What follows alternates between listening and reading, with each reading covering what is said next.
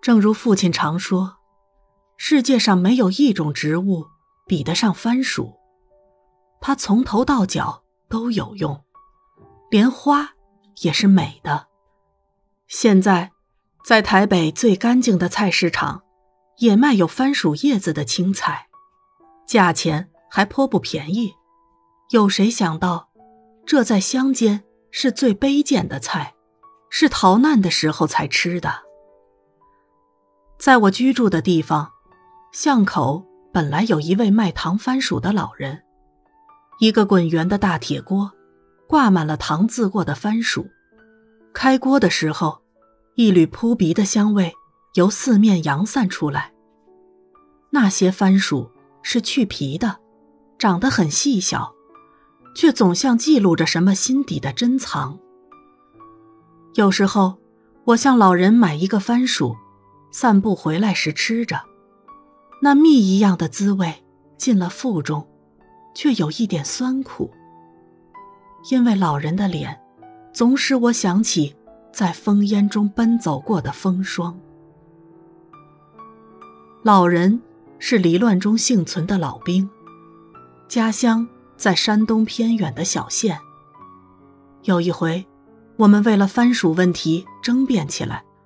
老人坚称，台湾的红心番薯如何也比不上他家乡的红瓤番薯。他的理由是，台湾多雨水，番薯哪有俺家乡的甜？俺家乡的番薯真是甜得像蜜。老人说话的神情，好像当时他已回到家乡，站在番薯田里。看着他的神情。使我想起父亲和他的南洋。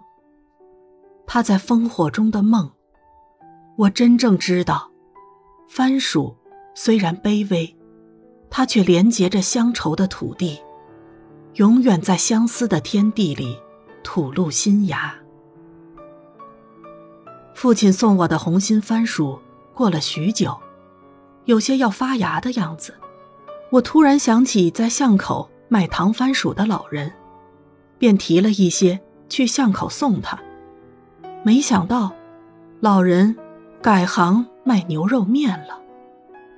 我说：“你为什么不卖地瓜呢？”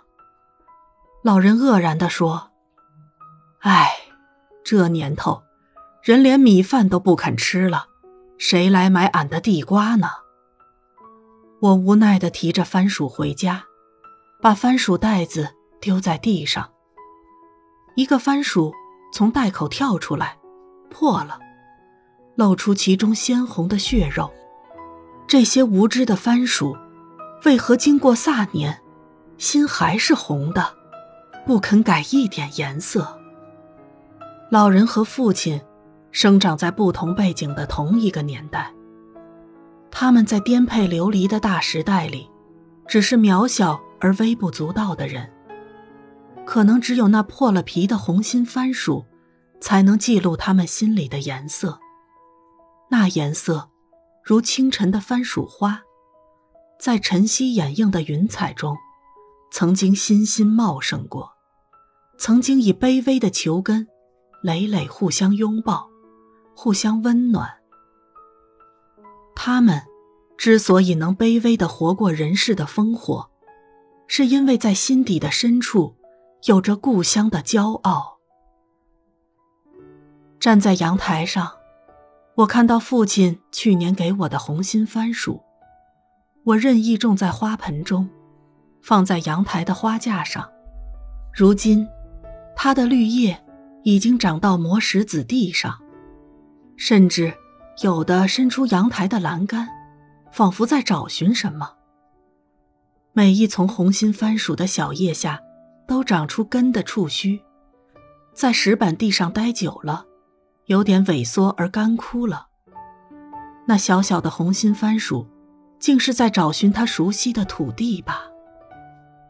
因为土地，我想起父亲在田中耕种的背影。那背影的远处，是他从尖芒花丛中远远走来，到很近的地方，花白的头发。冒出了尖芒。为什么番薯的心还红着，父亲的头发竟白了？在我十岁那年，父亲首次带我到都市来。我们行经一片被拆除公寓的工地，工地堆满了砖块和沙石。父亲在堆置的砖块缝中，一眼就辨认出几片番薯叶子。我们循着叶子的经络。终于找到几乎被完全掩埋的根。父亲说：“你看看这番薯，根上只要有土，它就可以长出来。”然后他没有再说什么，执起我的手，走路去饭店参加堂哥隆重的婚礼。如今我细想起来，那一株被埋在建筑工地的番薯，有着逃难的身世。由于他的脚在泥土里，苦难也无法掩埋它。比起这些种在花盆中的番薯，它有着另外的命运和不同的幸福。就像我们远离了百年的战乱，住在看来隐秘而安全的大楼里，却有了失去泥土的悲哀。姨娘嘞，你竟住在无土的所在。星空夜静，我站在阳台上，仔细端凝盆中的红心番薯，发现它吸收了夜的露水，在细瘦的叶片上，片片冒出了水珠。每一片叶都沉默小心地呼吸着。那时，我几乎听到了一个有泥土的大时代，上一代人的狂歌与低吟。都埋在那小小的花盆中，只有敬业的敏感，才能听见。